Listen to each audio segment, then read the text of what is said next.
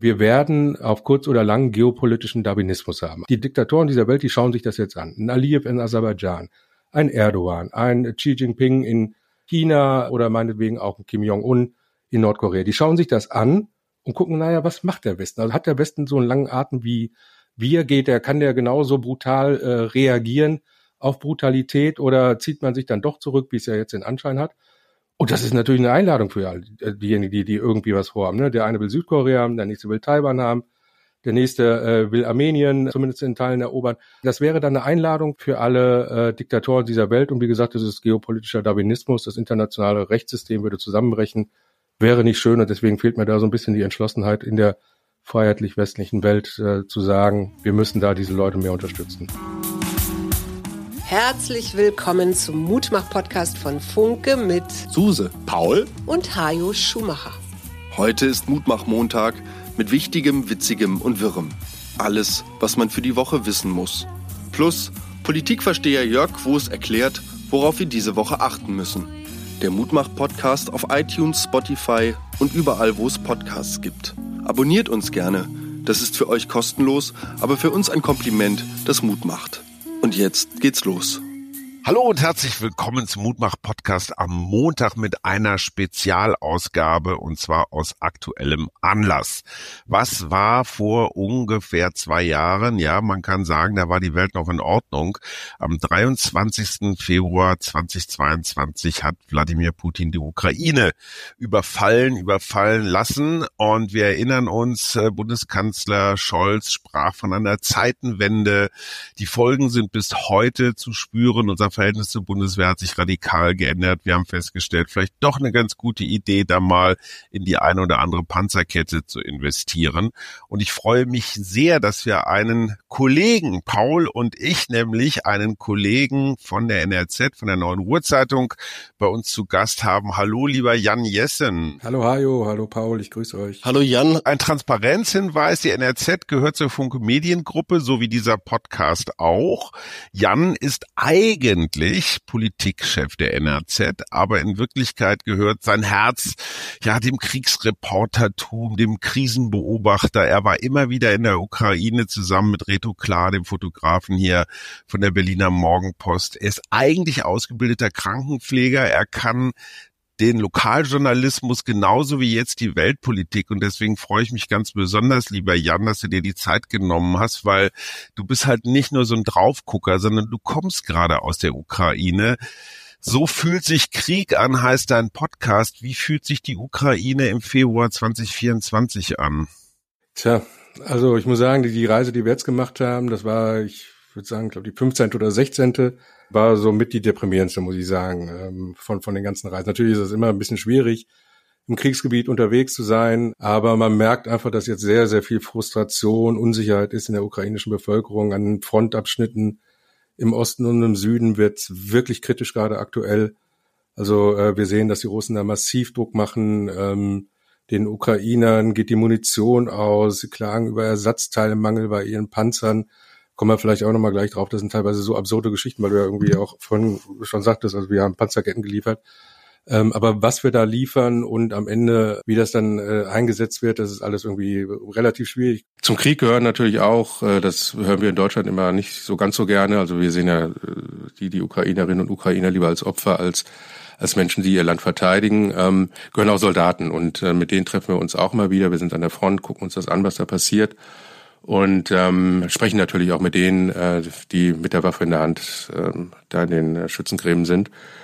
Und ähm, auch da versuche ich immer wieder mit äh, Leuten zu sprechen, die ich irgendwann mal schon getroffen habe, um zu schauen, was macht eigentlich der Krieg mit den Leuten. Dimitro äh, Lazutkin ist einer von denen, das ist ein Pressesprecher von der 47. Brigade, die ist zurzeit bei Avdivka eingesetzt. Äh, das ist eine Stadt, die zum einen komplett zertrümmert ist und unfassbar blutig umkämpft ist. In der ganzen Zeit hat unsere Armee tatsächlich gelernt zu kämpfen. Viele sind aber sehr müde, weil sie der Krieg ausgelaugt hat. Und während des Krieges altern die Menschen auch sehr schnell. Und in jedem Fall ist das eine Geschichte, die sich auf die ein oder andere Weise fortsetzt und durch das Schicksal des gesamten Landes und jedes Bürgers zieht. Was äh, Dimitro sagt, ist auch wieder ganz typisch. Äh, Dimitro, wie viele andere, äh, jemand, der sich freiwillig gemeldet hat in diese äh, für, die, für diesen Krieg. Äh, viele dieser kampferfahrenen Soldaten sind schlicht und ergreifend jetzt tot oder kampfunfähig, weil sie schwer verletzt worden sind. Äh, aber alle, die noch da sind, sind eben einfach durch, sind komplett ausgelaugt, müde, fertig und ähm, eigentlich äh, nicht mehr so effizient, wie das am Anfang des Krieges war. Das ist ein Riesenproblem. Ja, keiner weiß so richtig, wie das gelöst werden soll. Ja, wie gesagt, es waren schon sehr, es war schon eine etwas deprimierende Reise, muss ich sagen. Ja, ich schließe daran an und finde es spannend, dass du so nah an diesem Krieg dran bist, denn ich habe erst vor ganz kurzer Zeit mit meiner Partnerin intensiver über den Konflikt, den Krieg in der Ukraine geredet, der jetzt ja schon zwei Jahre lang läuft.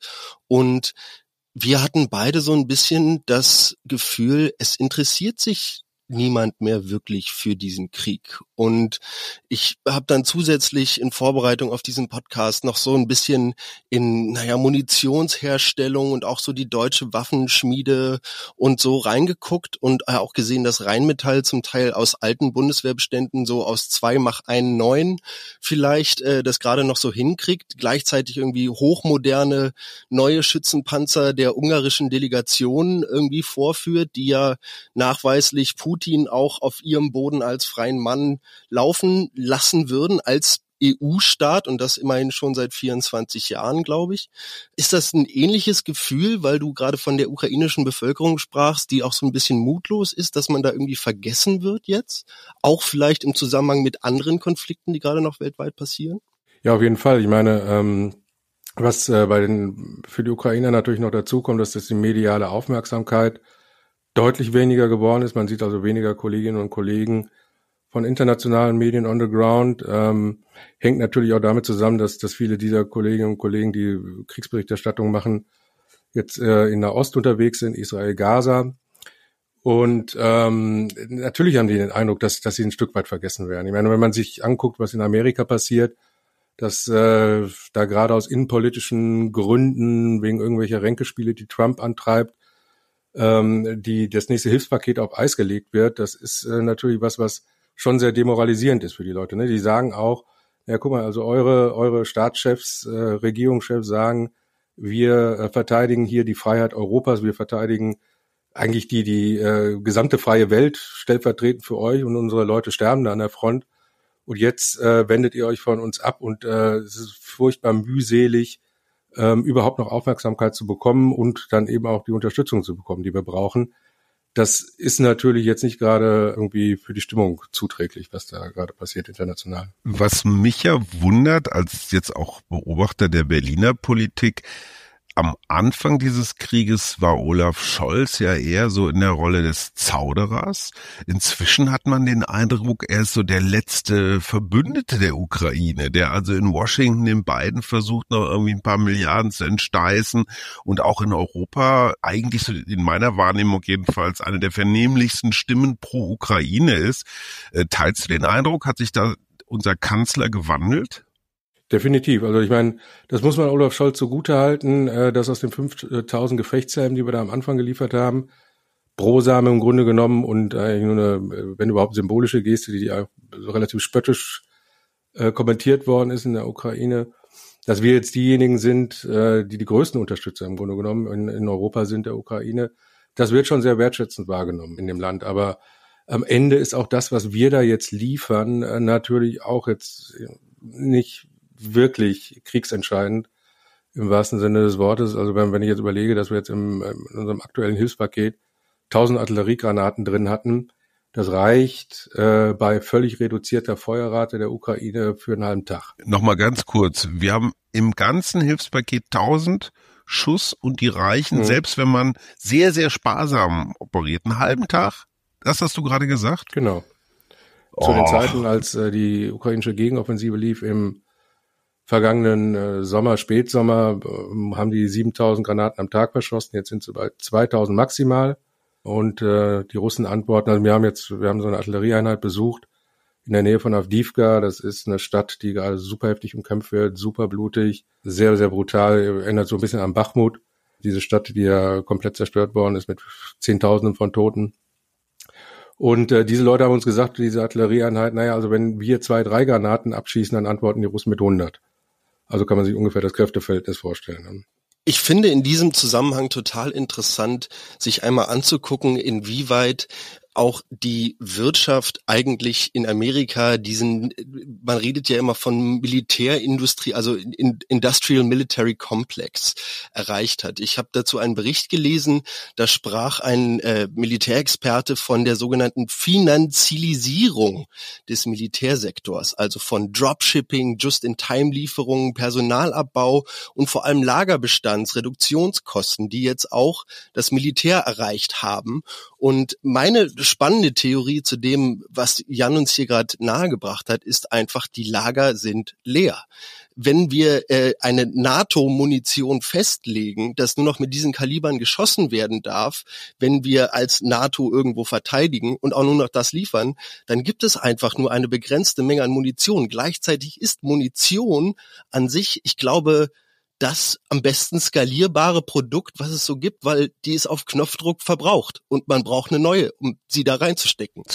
Das heißt, diese Produktion ist gleichzeitig ein totaler Motor und äh, insofern ist das eigentlich eine absolute Frechheit, da solche Zahlen in ein Hilfspaket zu schreiben, wo vollkommen klar ist, das äh, ist ja nicht mal eine Geste, das ist ja eher eine Beleidigung, auch für die Leute, die tatsächlich dort im Schützengraben liegen.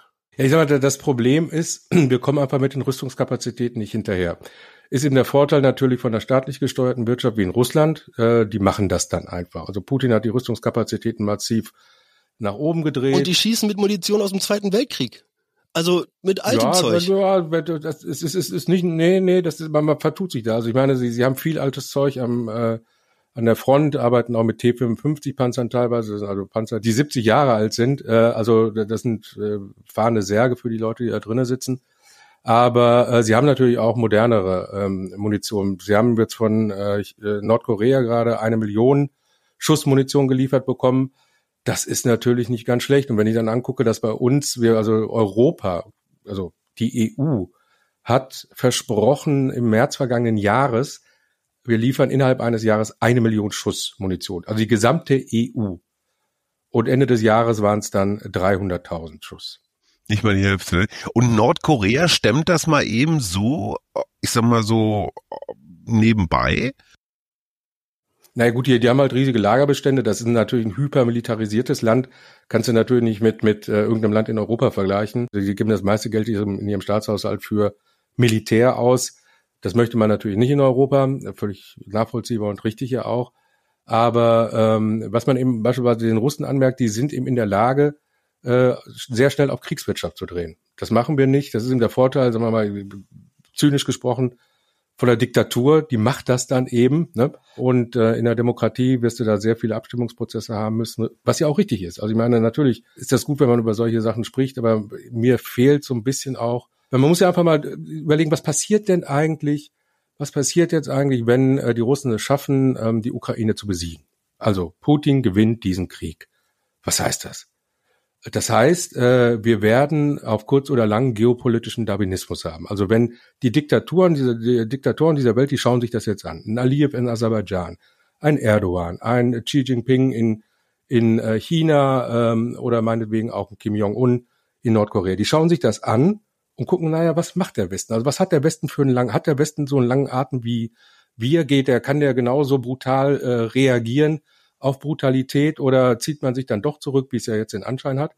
Und das ist natürlich eine Einladung für alle, äh, diejenigen, die, die irgendwie was vorhaben. Ne? Der eine will Südkorea haben, der nächste will Taiwan haben, der nächste äh, will Armenien ähm, zumindest in Teilen erobern. Also das ist eine, Ein das wäre dann eine Einladung für für ähm, für alle äh, Diktatoren dieser Welt. Und wie gesagt, das ist geopolitischer Darwinismus. Das internationale Rechtssystem würde zusammenbrechen. Wäre nicht schön und deswegen fehlt mir da so ein bisschen die Entschlossenheit in der freiheitlich-westlichen Welt äh, zu sagen, wir müssen da diese Leute mehr unterstützen. Um deinen Punkt aufzugreifen, Jan, möchte ich noch einmal auf die Äußerung des ehemaligen US-Präsidenten Donald Trump zu sprechen kommen. Du sprichst vom geopolitischen Darwinismus. Mein Vater betitelt Trump gerne als Dealmaker. Ich möchte Trump und diese Munitionsknappheit einmal verknüpfen. Trumps Forderung ist jetzt, oder Trumps Aussage war, die ja auch hier in Europa prompt zu Äußerungen geführt hat, wie brauchen wir jetzt eigene Atombomben und so weiter und so fort. Länder, die diesen NATO-Beitrag nicht leisten können, sollen nicht mehr den vollumfänglichen Schutz der NATO genießen. Wir als Deutschland haben in diesem Jahr seit vielen Jahren das erste Mal wieder diese zwei Prozent unseres Bruttoinlandsproduktes erreicht und auch der NATO zukommen lassen. Das heißt, wir wären in dem Fall sicher. Meiner Meinung nach ist das so ein kleiner Bluff von Trump, weil nämlich die Ukraine braucht Munition und so eine Flugabwehrrakete wie zum Beispiel die Stinger, die aus US-amerikanischer Produktion kommt.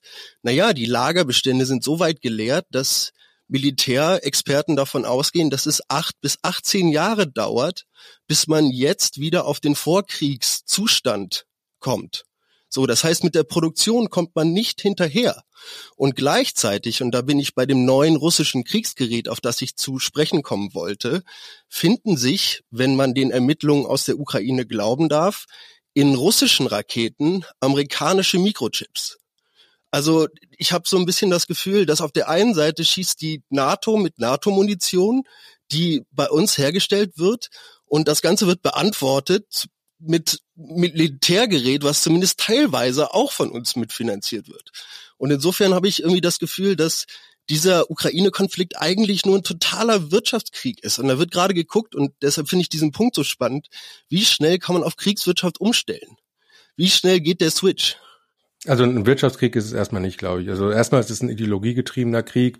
Putin ist äh, jemand, der, glaube ich, wirklich in diesen, ich meine, man muss sich ja nur dieses völlig absurde Interview mit dem äh, mit diesem amerikanischen ähm, Moderator angucken, Tucker Carlson. Ja, das ist total abgefahren. Wo er einfach mal eine halbe Stunde einen historischen Vortrag hält, rumschwadroniert. Das ist eine äh, eine, eine reaktionäre, faschistoide, imperialistische Denke, die dieser Mann hat. Und äh, da geht es nicht um Geopolitik oder sowas. Die glauben wirklich diese Machtklicke um Putin rum an irgendwie das alte Zahnreich, das sie irgendwie äh, restaurieren wollen. Und insofern ist das ein, und das macht diesen Krieg übrigens auch so gefährlich. Also wenn es jetzt ein reiner Interessenkonflikt wäre, wo es um Kohle geht, wo es um was weiß ich was geht, Geopolitik, dann können, kann man so einen Krieg ja relativ schnell beenden, wenn man merkt, beide Seiten sind ausgelaugt, jetzt lass uns mal einen Verhandlungstisch setzen. Aber wenn es wirklich um ähm, diesen, diesen Wertekonflikt geht. Also Putin geht ja wirklich davon aus, dass er sozusagen im Kampf gegen das, das Böse, das dekadente äh, Wesen des Westens ist und ähm, wird dabei ja auch noch kräftig unterstützt von der, von der äh, orthodoxen Kirche. Und das macht diesen ganzen Konflikt so gefährlich. Also insofern äh, kein Wirtschaftskrieg, sondern äh, tatsächlich ein Krieg, äh, der Ideologie getrieben ist und wo es eben schlicht und ergreifend um alles geht. Ne? Also Autokratie versus Demokratie, was setzt sich weltweit durch?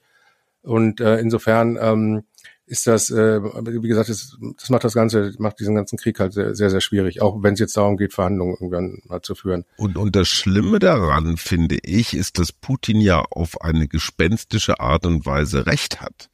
Weil, also ich will mich jetzt nicht in dieses Denken übermäßig reinbegeben, aber es ist ja ein zutiefst rassistisches Denken. Ne? Das, das, das Rassistische daran ist, wir sind die überlegene Rasse ob das jetzt mit den Ruß so stimmt oder nicht historisch, das, das legen wir mal alles zur Seite. Aber gegen diese Dekadenten, die können nicht ordentlich kämpfen, die können nicht ordentlich äh, Kriegswaffen produzieren, wenn es drauf ankommt, die können nicht mal ordentliche Sanktionen verhängen, so dass es uns irgendwie wehtut.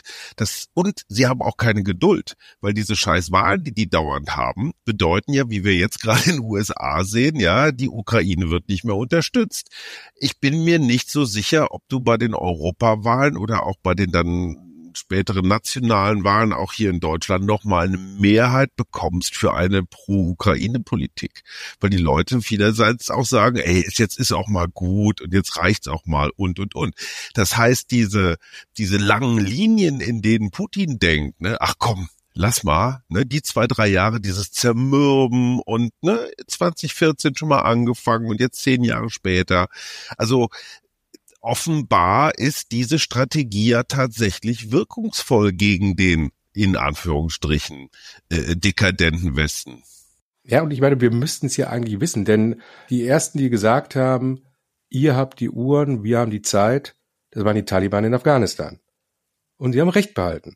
Sie haben 20 Jahre lang haben sie ähm, die aus ihrer Sicht Besatzer im Grunde, gut, wir waren Besatzer da, ähm, zermürbt, kaputt gemacht, und gewartet, bis sie an der Reihe waren. Das geht jetzt bei Putin ganz offensichtlich noch schneller, wobei die Auswirkungen einer ukrainischen Niederlage weitaus größer werden als das, was da in Afghanistan passiert ist, geopolitisch. Natürlich für die, für die Menschen in Afghanistan Katastrophe, was passiert ist, aber eben ohne geopolitische Auswirkungen. Aber Putin wird sich das auch ganz genau angeguckt haben. Der, der sieht, äh, da sind plötzlich demokratische Abstimmungsprozesse, die Leute haben keinen Bock mehr auf Krieg. Jetzt sagen, warum sollen wir das denn noch machen? Also warum sollen wir dafür noch Kohle geben? Und genau das gleiche passiert jetzt viel, viel schneller als in Afghanistan, aber wie gesagt mit wesentlich katastrophaleren Auswirkungen. Und er hat dieses Saying einfach übernommen. Ihr habt die Hightech-Uhren, ich habe die Zeit. Aber sag mal, du bist, du bist Familienvater, du bist da in Dortmund und Umgebung gesettelt, alles prima. Was bedeutet denn das jetzt für die nächsten 10, 20, 50, 100 Jahre Deutschland, Europa, wenn die russische Grenze auf einmal bis nach Polen, bis ins Baltikum äh, reicht? Was bedeutet das für uns? Ich meine, das tut sie ja jetzt schon im Baltikum, aber Putin hört doch nicht auf. Der sagt doch nicht, ey, komm, Ukraine, super, dufte, reicht jetzt. Nö, also das, was, was Scholz ja im Grunde genommen gesagt hat, Zeitenwende. Mhm. Das war jetzt ein Begriff, äh, wo du erstmal denkst, naja, aber es ist tatsächlich einer, weil, wie gesagt, du hast, du wirst geopolitische Auswirkungen noch und nöcher haben. Alle Diktatoren dieser Welt werden denken, sie haben jetzt frei schießen. Auf der einen Seite und auf der anderen Seite ist tatsächlich die Frage, ob Putin aufhören würde, seine Einflusssphäre auszudehnen oder ausdehnen zu Nein. wollen. Ja, also das ist, das ist die große Frage. Und deswegen ist mir eben so absolut unverständlich, wie eben auch den Menschen in der Ukraine, aber vielen anderen Leuten natürlich auch, warum wir nicht mit der nötigen Entschlossenheit mal einmal eine Nummer durchziehen, um ähm, dafür zu sorgen, dass äh, wirklich rote Linien aufgezeigt werden, dass gesagt wird, nee, so es, geht einfach nicht. Ihr könnt nicht einfach nach einem Gusto Grenzen verschieben. Und wie gesagt, also wir, wir liefern der Ukraine einfach durchgehend immer nur das, was sie gerade zum Überleben braucht, aber nicht das, was sie braucht, um zu siegen. Also ein Beispiel, wie man das schafft, äh, diese blutige Gemetzel, und es ist wirklich einfach nur noch ein Gemetzel, was da an der Front passiert. Also wenn du siehst, was in Avdivka passiert, an unten an der, der Saporischia Front bei Robotyne, da sterben diese Leute, sterben zu Tausenden. Ich habe mit einem jetzt bei unserem letzten Trip mit einem ähm, Bradley Schützenfahren, äh, äh, Schützenpanzerfahrer gesprochen. Äh, Quatsch, in Ghana war das, ähm, also ein Richtschütze in einem, in einem Schützenpanzer. Den hatte ich äh, im September, im vergangenen September schon mal getroffen bei Natur. Da hatte der schon fürchterliche Sachen erlebt, war traumatisiert, aber noch einigermaßen klar. Und jetzt habe ich den beim letzten Mal getroffen, der stieg aus dem Auto und war wirklich um Jahre gealtert. Der sah aus, fertig bis zum geht nicht mehr. Und er sagt, Jan, ich habe totale mentale Probleme, weil ich den Funkverkehr von unserer Infanterie zu oft abgehört habe. Also der setzt sie ab, diese Infanteristen, und ähm, dann sind die halt im Gemetzel und sterben einfach und auf ganz fürchterliche Art und Weise. Für unseren Podcast So fühlt sich Krieg an, waren wir beispielsweise bei unserer jüngsten Reise in äh, der Region Cherson unterwegs, das ist im Süden der Ukraine. Und da haben wir Vitalina mit ihrer Schwester getroffen, Margarita, die in einem kleinen Dorf leben, Olhyne. Das ist äh, massiv zerballert worden im Krieg und Vitalina hat ihren Mann verloren, der hat bei den territorialen Verteidigungskräften gearbeitet und gekämpft und ähm, ihre Schwester Margarita hat ihren Mann ebenfalls verloren. Der ist äh, zu Tode gefoltert äh, während der russischen Besatzung. Und ähm, Vitalina hat uns das gesagt. Після пережитих оцих стресів, після пережитих ситуацій. Nach all dem Stress, den wir in diesen Situationen erlebt haben, hat sich unser Weltbild geändert. Wir haben angefangen, das Leben wertzuschätzen. Wir können uns nicht mehr mit den Leuten vergleichen, die wir vor dem Krieg waren, was wir erlebt haben. Wir werden wiedergeboren und erlernen aufs Neue, wie man lebt und wie man wieder aufsteht. So hatten wir früher Unterstützung und Hilfe, jetzt sind wir allein. Wir überleben, wir werden vom Leben geprüft.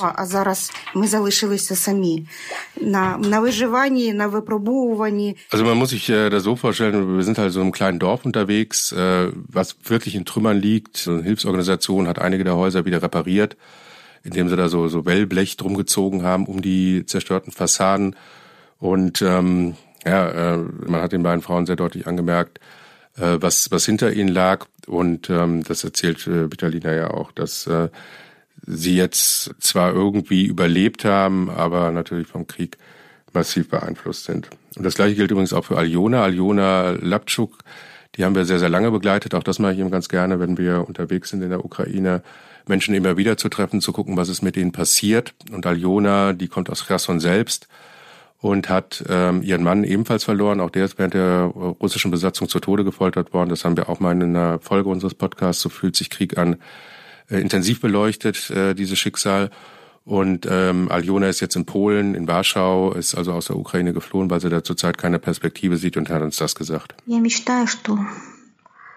Ich träume davon, dass der Krieg endet und ich mein altes Leben zurückbekomme. Es wird nicht mehr dasselbe sein, aber das ist ja klar. Momentan lebe ich im Chaos, aus dem Koffer. Ich träume davon, dass ich mein Haus zurückbekomme, ich es reparieren, meine Datscha wieder aufbauen und mein eigenes Unternehmen weiterführen kann. Ich muss etwas tun. Das ist Teil meines Charakters. Das sind so typische Aussagen, die man in der Ukraine zurzeit bekommt, beziehungsweise eben von Menschen, die aus der Ukraine geflohen sind. Natürlich träumen alle von Frieden, aber irgendwie weiß keiner so richtig, wie, wie ist der Weg dahin, wie kann der Weg dahin sein, welchen Preis sind wir bereit zu zahlen äh, für Frieden. Und natürlich äh, zeigt auch Aljona, äh, wie dieser Krieg die Lebenswirklichkeiten von Leuten total zerstört hat. Also Aljona war so eine sehr erfolgreiche Geschäftsfrau, hatte eine eigene Tankstelle, hatte ein großes Haus mit ihrem Mann gebaut. Und ähm, wie gesagt, dieser Krieg hat alles zertrümmert. Und man, finde ich, man hört auch so in ihren in ihrer Tonlage, ihrer Stimme ähm, die Verzweiflung so ein bisschen raus. Wie dieses, dieses Gemetzel einfach verhindert werden kann, hat sich in, in Cherson im äh, Spätherbst 22 gezeigt. Diese Regionalhauptstadt unten im Süden, die die Russen eine ganze Zeit lang besetzt hatten und die dann aber im Spätherbst 22 ähm, kampflos geräumt worden ist. Warum? Weil äh, die Ukrainer es geschafft hatten, die Nachschublinien der Russen ja, zu cutten. Ja, Ohne Nachschub, da kannst du so viele Soldaten Klar. an die Front werfen, wie du willst und so viele Fahrzeuge da haben. Wenn du kein Benzin hast, kein Essen hast, keine Munition hast, musst du irgendwann abziehen. Damals sind 30.000 Russen äh, kampflos aus Cherson abgezogen. Die Ukrainer haben, haben, haben sie auch ziehen lassen. Und genauso müsste das jetzt eigentlich weitergehen. Dazu brauchen die Ukrainer aber genau die Waffen, die sie einfordern oder um die sie bitten. Äh, also präzise, schlagkräftige Waffen mit einer, mit einer großen Reichweite, Marschflugkörper wie unseren Taurus damit kannst du effektiv Nachschublinien cutten und äh, damit würdest du die Russen gegebenenfalls zum Rückzug zwingen. So wie es jetzt läuft, hat die Ukraine keine Chance und das ist wirklich irre. Das, also ich, ich verstehe es ehrlich gesagt nicht. Ich verstehe es nicht, ähm, warum wir das so machen, wie wir es machen. Ähm, für mich gibt es dafür keinen Grund und im Gegenteil, also es ist ist einfach krass kontra, äh, kontraproduktiv. Was heißt für dich in dem Zusammenhang eine klare rote Linie aufzeigen? Meinst du damit ein klares Bekenntnis der NATO zum, also jetzt vorgeschlagenen Bündnispartner Ukraine und All in? Also weil es, es war ja jetzt wieder so ein Säbelrasseln mit auch dieser NATO-Übung, die ich glaube auch irgendwo im Baltikum ab gehalten wurde, eine der größeren wieder seit ein paar Jahren. Ich persönlich finde das interessant. Ich bin nach dem Mauerfall geboren und ähm, habe natürlich im Geschichtsunterricht viel über den Kalten Krieg auch gelernt und diese Illusion, dass mit dem Fall der Mauer und dem, was dann daraus so ähm, geworden ist, tatsächlich dieser kalte Krieg aufgehört hätte, die scheint sich mir immer klarer irgendwie zu offenbaren. Weil, also wofür bräuchte man ansonsten ein sicherheitspolitisches Bündnis? weiterhin? Wofür gäbe es diese ehemaligen Absprachen? Und ich finde, also ich bin mittlerweile so weit, dass ich glaube, dass es für diesen Konflikt keine Lösung gibt für den Westen. Und da sind, waren wir vorhin schon so ein bisschen als ja, Zusammenfassung angekommen, ähm, dass Teile der Ukraine Russland überlassen werden, um damit weitere Eskalationen zu verhindern. Also ich, ich glaube, ähm, äh, wenn überhaupt was Verhandlungsmasse sein kann, dann ist äh, das die Krim. Aber äh, dass der Donbass äh, den Russen überlassen wird, das werden die Ukrainer, glaube ich, nicht mitmachen. Ich meine, das Ding ist aber, die, die Leute, habe ich ja vorhin gesagt, sind im Prinzip sehr frustriert, demoralisiert und so weiter. Gegenoffensive gescheitert, ähm, Westen wendet sich ab, gefühlsmäßig und so. Ähm, aber äh, natürlich sehen die sich da alle nach Frieden und wollen Frieden. Aber ähm, wenn du sie darauf ansprichst, welchen Preis sie dafür bereit sind zu zahlen, ähm, ob sie eben beispielsweise bereit wären, äh, auf Teile des Landes zu verzichten, sagen alle nein. Dann wären ja die ganzen Opfer, die wir gebracht haben, umsonst gewesen. Das ist unser Land. Also, ne, was ich mit roten Linien meinte, ist einfach, dass man klar macht, äh, auch geopolitisch klar macht, so Freunde, ist, ihr habt geltendes Völkerrecht zu respektieren, ähm, die territoriale Integrität von Staaten, von souveränen Staaten zu respektieren. Es geht nicht darum, Russland anzugreifen oder sowas. Ne? Also das auf gar keinen Fall. Oder dass die NATO Boots on the Ground hat. Aber dass man einem überfallenen Land genug Ressourcen, genug Unterstützung gibt, um seine, äh, um sich selbst zu verteidigen, um die Angreifer dahin zurückzutreiben, wo sie hingehören, nämlich in dem Fall nach Russland.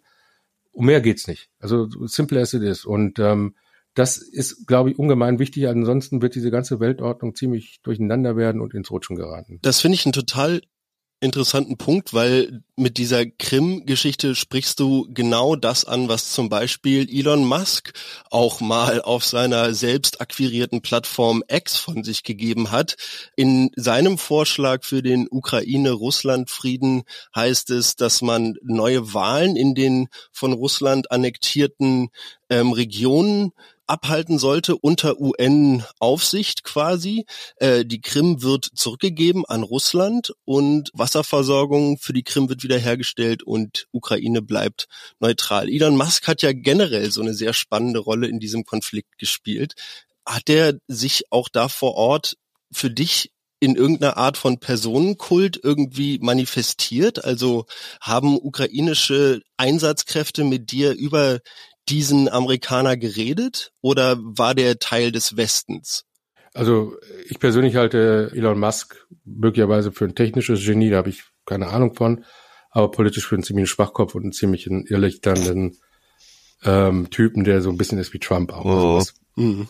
außenpolitische Expertise angeht. Ich glaube, da sehen wir, sehen wir ganz gleich. Ey, lasst meinen Kumpel Elon in Ruhe. okay, war ein Scherz. Nein, aber, aber, aber die, die, die Vorstellung, ähm, das ist, das ist so, so, so unglaublich naiv zu sagen, wir machen eine von der UN beobachtete ähm, Abstimmung in den besetzten Gebieten. Was heißt das? Also erstmal sind äh, Millionen Leute aus diesen Gebieten geflohen. Die müssten dann ja alle erstmal zurückgebracht werden. Ja, so, also die, die wollen nicht zurück. Also müsste man eine Abstimmung mit jedem machen, wo man guckt, wo sitzen die jetzt? Sitzen die jetzt in, in der Westukraine? Sitzen die in Dänemark, in Deutschland, was weiß ich wo? Also wir reden da von Millionen von Leuten, die ja vertrieben worden sind. Sind andererseits äh, seit dem Beginn des Krieges, der ja im Grunde genommen 2014 losgegangen ist, sind Millionen Russen angesiedelt worden in äh, Luhansk und Donetsk beispielsweise.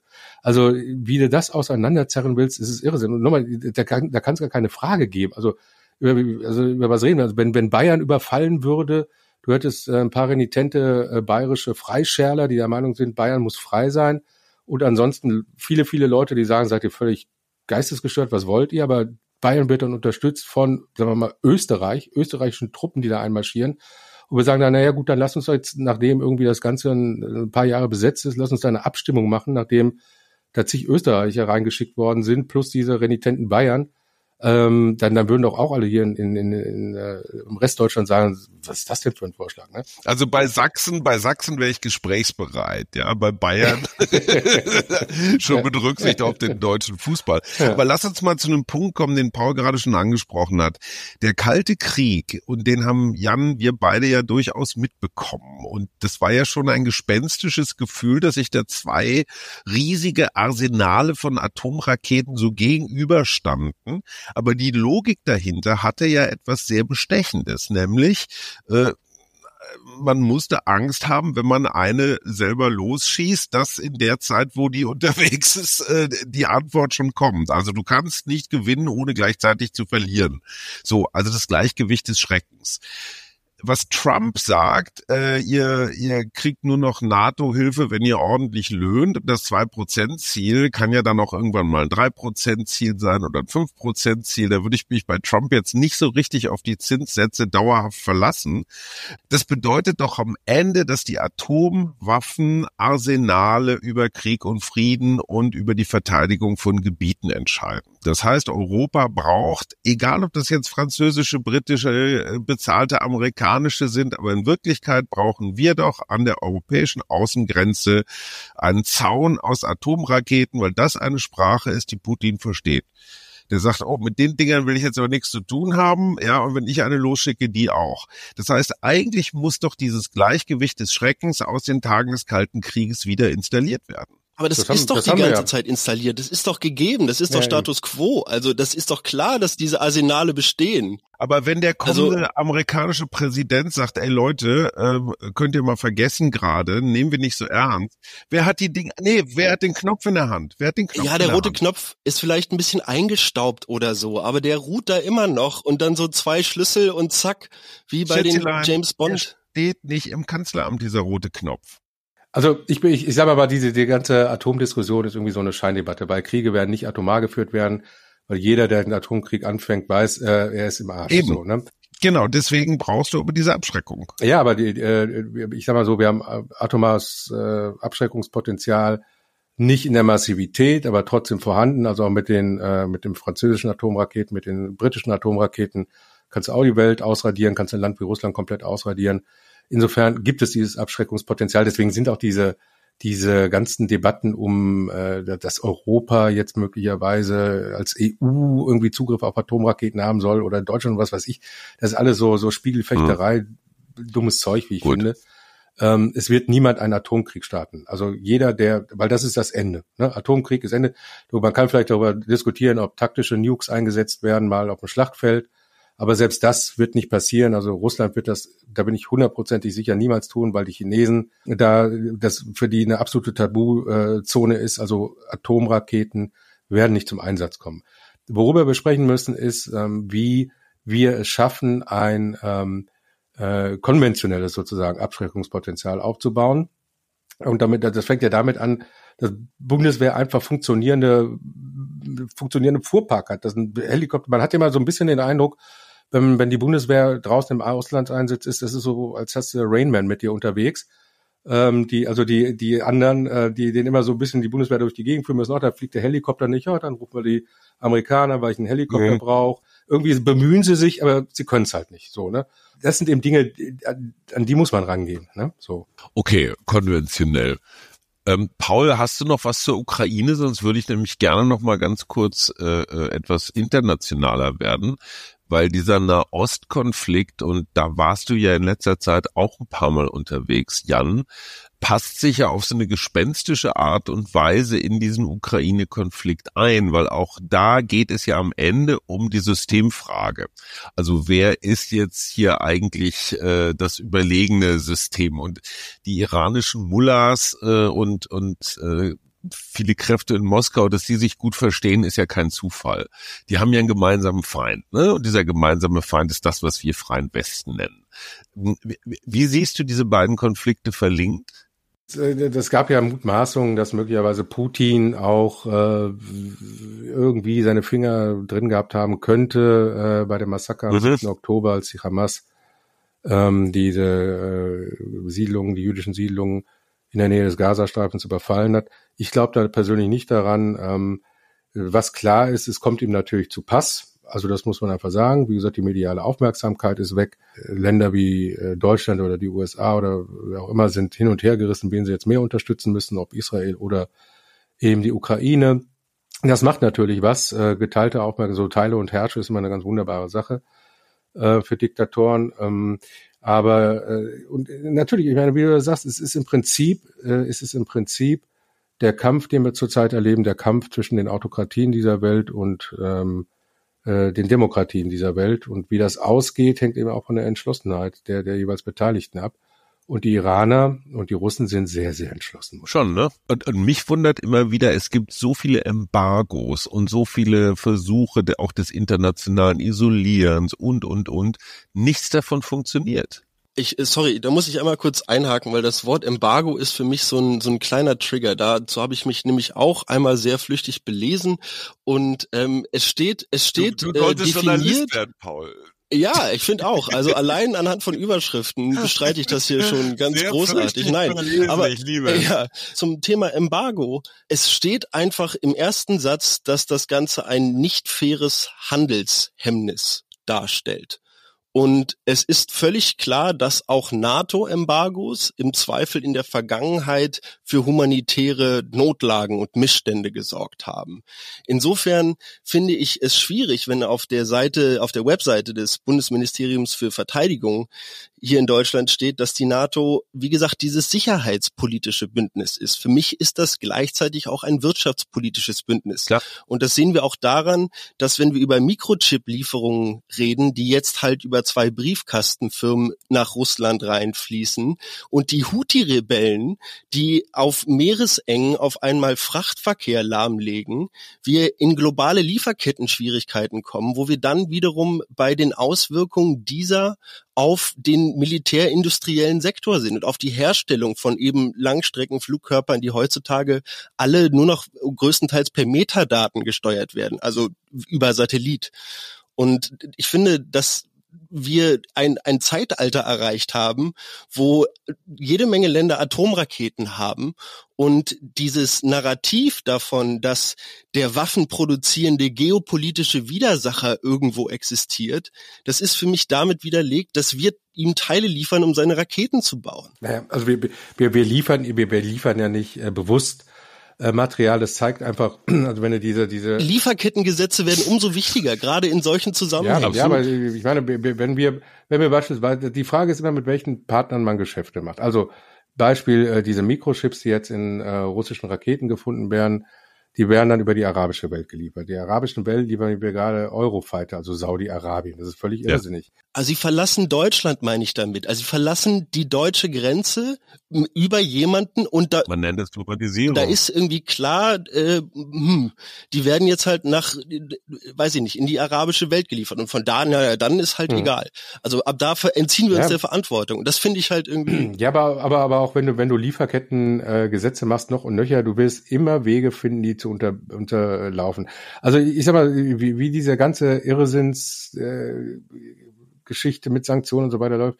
Thema Irak. Irak ähm, ist 2003 von Diktator Saddam Hussein befreit worden. Diese Völkerrechts, auch völkerrechtswidrige Intervention der US-Amerikaner aufgebaut auf einem Riesenpacken Lügen. Zum Glück hat Deutschland sich da ja zurückgehalten seinerzeit. Egal. Jedenfalls äh, wirklicher Gewinner dieses Krieges äh, gegen den Irak und, den, und wirklicher Profiteur des Sturzes von Saddam Hussein war der Iran.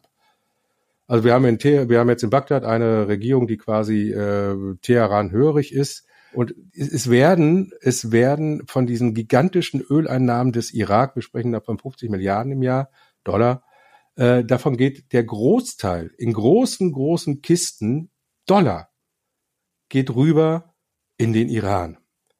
Deswegen sind die Amerikaner auch total fuchsig, deswegen sind die Amerikaner auch noch in der Region, weil sie eben versuchen, irgendwie das zu unterbinden, aber es funktioniert eben nicht. Das heißt, die ganzen Sanktionen, die es gegen den Iran gibt, werden aus einem Land ähm, unterlaufen, das seinerzeit mit Hilfe der Amerikaner befreit worden ist von einem bösen mhm. Diktator. Das ist alles irre. Also ich meine, äh, ja, und wie man das aber hinkriegt in einer, in einer total vernetzten, miteinander vereinten Welt, äh, wo Informationen in Sekundenbuchteilen übermittelt werden, wo alles irgendwie miteinander zusammenhängt. Ich habe überhaupt keine Ahnung, wie du das äh, verhindern willst. Lieber Jan, du hast jetzt aber eine Aufgabe. Ich meine, jetzt gerade nach diesem doch etwas verzweifelten mhm. Aufschrei, ähm, wir sind das große Risiko eingegangen, als Mutmach-Podcast dich einzuladen. Hm. Ja, das ist eine ziemliche Challenge, wie man das neudeutsch sagt. Aber ich habe es ja eben schon mal versucht. Äh, du, du, wohnst im Herzen Europas. Du bist begeisterter Dortmunder und Ruhrgebietsbewohner. Du hast doch keinen Bock auf deine alten Tage noch nach, wie die Honeckers oder ich jetzt nach Chile auszuwandern oder irgendwie sowas. Also du willst ja da wahrscheinlich bleiben. Ja, du bist da verankert kulturell. Wie gestalten wir für uns selber, unsere Kinder und so weiter unsere Zukunft? Indem wir Taurus-Marschkörper liefern? Das kannst du nicht sein. Nein, nein, ich muss erstmal zwei Korrekturen machen. Also erstmal bin ich nicht Dortmunder, sondern Essener. Großer oh, Unterschied. Entschuldige. Rot-Weiß ist natürlich echt eine Alternative. kein Problem, kein Problem. Äh, und die Rente will ich verbringen äh, auf Madeira tatsächlich. Da haben wir uns ein Haus gekauft. Geil. Das heißt, du bereitest den Abflug schon vor. Ja, sicher, klar. Na, ich bin weit ab vom Schuss, also wenn da mal ja, was passieren sollte, der, der Krieg kam nie bis Madeira. Mitten im Atlantik. Ja. Genau, da sitze ich mitten im Atlantik und äh, guck aus dem Meer raus und denke so, oh, guck mal schön. Okay, verstehe. Nein, aber äh, ernst, was müssen wir machen? Also wir müssen, wir müssen, ich glaube, was, was glaube ich sehr wichtig ist, ist mal so eine, also was mein Traum so ist, ist irgendwie, dass wir mal eine europäische Identität entwickeln. Und zwar als Europäer verstehen, nicht nur als Deutsche, als Franzosen, als äh, Niederländer, als mhm. sonst was Natürlich ist Frieden was ganz Wunderbares und Erstrebenswertes und eine Welt ohne Waffen noch, noch viel, viel schönere. Äh, aber es gibt einfach zu viele ähm, ja, böse Jungs auf dieser Welt. Und komischerweise sind es ja immer ältere Männer. Das ist ja vielleicht auch mal so ganz interessant. Äh, vielleicht müssen wir den Frauen irgendwie ein bisschen mehr Macht übergeben. Vielleicht liefe dann einiges besser. Ähm, keine Ahnung. Jedenfalls äh, kommen wir einfach ähm, nicht drum rum, ähm, äh, so doof das auch ist, aber uns eben sicherheitspolitisch neu aufzustellen. Das wäre ganz wichtig. Mit einem europäischen Selbstbewusstsein auftreten, gemeinsam als Europäerinnen und Europäer auftreten, ähm, auch äh, sich aus dieser transatlantischen Abhängigkeit ein bisschen lösen, aber gleichzeitig eben auch bloß nicht äh, in Gefahr laufen. Das ist ja das, was unsere Freunde rechts außen jetzt immer ähm, wieder betonen, dass man eigentlich so eine eurasische Gemeinschaft machen müsste, also mit einem diktatorischen Russland, was ich für völlig gaga halte natürlich.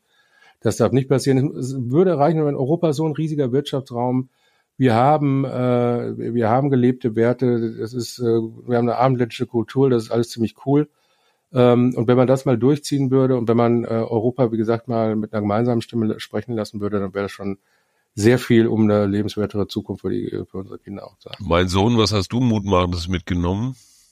Ich habe Mutmachendes mitgenommen, dass ich glaube, Jans Idee noch ein Stück weiter denken zu wollen.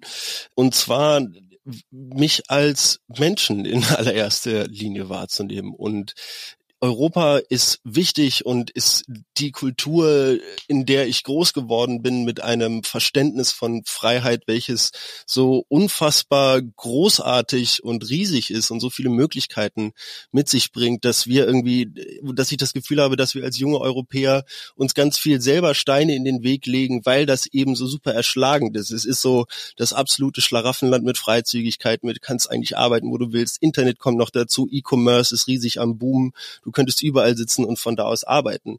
Und gleichzeitig würde ich mir halt wünschen, und da sind wir bei der eurasischen Gemeinschaft, natürlich nicht mit einem diktatorischen System, was systematisch Leute unterdrückt und politische Gefangene irgendwie in irgendwelche Arbeitslager schafft und dort äh, foltert, ähm, aber die eurasische Gemeinschaft beziehungsweise irgendwie eine, ein Stück weit eine kontinentale menschliche Identität zu entwickeln, wenn nicht sogar eine planetare, weil wir gemeinsam als alle an, an Kipppunkte kommen, wie wir auch sehen innerhalb dieser Konflikte, nicht nur moralisch, was einem die ganze Zeit so um die Ohren fliegt, sondern auch währenddessen ähm, klimatechnisch ähm, irgendwie noch so passiert ähm, dann glaube ich einfach, dass wenn sich Prozesse so dermaßen beschleunigen, wie sie das im digitalen Zeitalter getan haben, wir uns gleichzeitig trauen müssen, in diesem Fall einen Quantensprung zu machen, was die Einstellung zueinander und den Respekt voreinander angeht. Und ähm, ja, das, das ist so das, was ich daraus mitnehme. Also weil, weil ich hatte ja eingangs gesagt, ne, man interessiert sich nicht mehr so für die Ukraine. Und jetzt in Vorbereitung auch auf diese Folge habe ich mich natürlich intensiver mal wieder damit auseinandergesetzt. Es ist absolut grauenvoll. Und das Ding ist, ich bin mit dem Internet groß geworden. Ich, ich von früh an konnte ich mir irgendwie alle möglichen Bilder von von Kriegsschauplätzen, irgendwie Videos, weiß ich nicht was reinziehen. Das Ganze, wenn man die richtigen oder auch falschen kommt drauf an, wie man sieht, äh, Ex- oder Twitter-Kanäle findet, dann sieht man da auch eine ne ganze Menge absurden Scheiß aus dem Kriegsalltag. Und ich bin mir sicher, das hast du auch gesehen, Jan, und dass das ein, ein Phänomen ist, was es meiner Meinung nach endlich mal abzuschaffen gilt, dieses Kriege führen, dann ähm, ja. ja, das sagst du so. Ich habe es ja leider Gottes auch live gesehen und ähm, berichte ja immer wieder darüber. Jetzt muss ich so einen kleinen Werbeblock wieder machen. Ähm, in, in unserem Podcast äh, So fühlt sich Krieg an. Da berichten wir immer auch über äh, Leute, wie sich deren Lebenswirklichkeit verändert hat und so weiter, verschiedenste Perspektiven aus der Ukraine und ähm, da habe ich, äh, haben eine Folge über so Leichensammler gemacht, die die Toten von also ukrainische Freiwillige die äh, die Toten ganz unabhängig von ihrer Nationalität vom, vom Schlachtfeld eben äh, aufsammeln und dann ihren Angehörigen übergeben. Und da siehst du dann eben auch russische Soldaten, äh, die haben die, die Telefonnummer von ihrer Mama eingenäht in die Uniformjacken. So, ne? Oder auch was, das sind auch arme Schweine und ähm, im Grunde genommen, Krieg ist wirklich das dümmste, brutalste und menschenverachtendste, was wir uns irgendwie so leisten, weil wir leisten es halt leider Gottes immer viel zu oft. Und äh, Paul, dein, dein, dein Optimismus in, äh, in allen Ehren, ähm, aber irgendwie, also ich habe mit 20 auch gedacht, juhu. Ey, so gut, dass Chancen, du denkst, ich bin 20, ey, das macht mir auch viel Mut zum Ende dieser Folge. Ja, nein, aber ja, ähm, ich hoffe natürlich auch, dass das alles gut wird irgendwie und dass äh, wir irgendwann mal anfangen, äh, mal wertzuschätzen, uns selbst, das Leben und so weiter. Und ähm, diese ganzen Egoismen mal irgendwie weniger werden. genau, und einfach nicht im Konjunktur, fang, genau, fang jetzt in diesem Moment, fangen wir alle damit an. Es ist wirklich, ich glaube, dass wir uns einfach ja. diese Einfachheit dieses Prozesses erlauben müssen. Es muss, es ist die Schönheit der, der, der einfachen Umstellung der Sichtweise, die meiner Meinung nach dazu führte, dass wir äh, gemeinsam mutig in die Zukunft gucken können. Aber die größten Game Changer, um da nochmal wirklich Mut zu machen, und da bin ich total bei Jan, sind tatsächlich Mütter. Du hattest es hier in Argentinien, als die Militärjunta regierte, Ende der 70er Jahre, da waren es die Mütter aus allen Teilen des Landes, die sich hier auf den Platz gestellt haben und gesagt haben, ey, sorry, unsere Jungs oder unsere Kinder sind verschwunden. Da sind Zehntausende in irgendwelchen Folterknästen einfach verendet.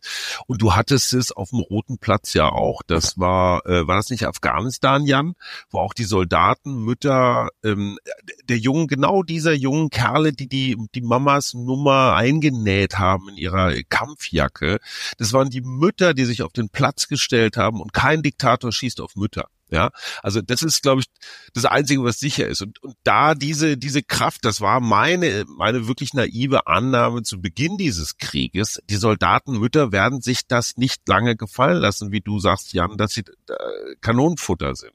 Ja, du, du hast, du hast tatsächlich jetzt äh, für einzelne Städte in Moskau, glaube ich, vergangenes Wochenende ja.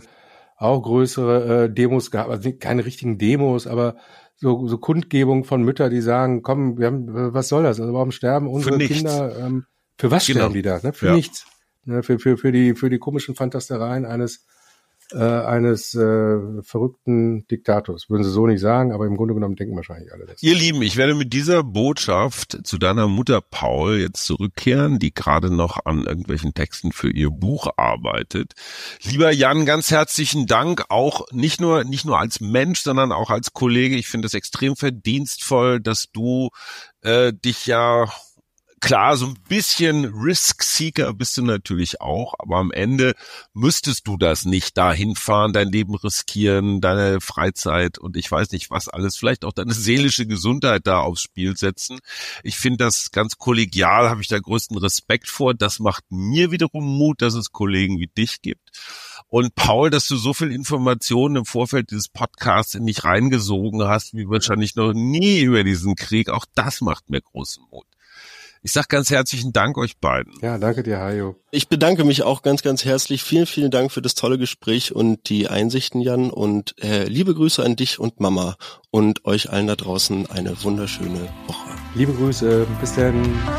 Das war der Mutmach-Podcast von Funke. Jeden Montag, Mittwoch, Freitag ganz frisch. Unterstützt uns bei steady.fm, folgt uns auf Instagram oder hinterlasst gerne eine nette Bewertung. Wir hören uns.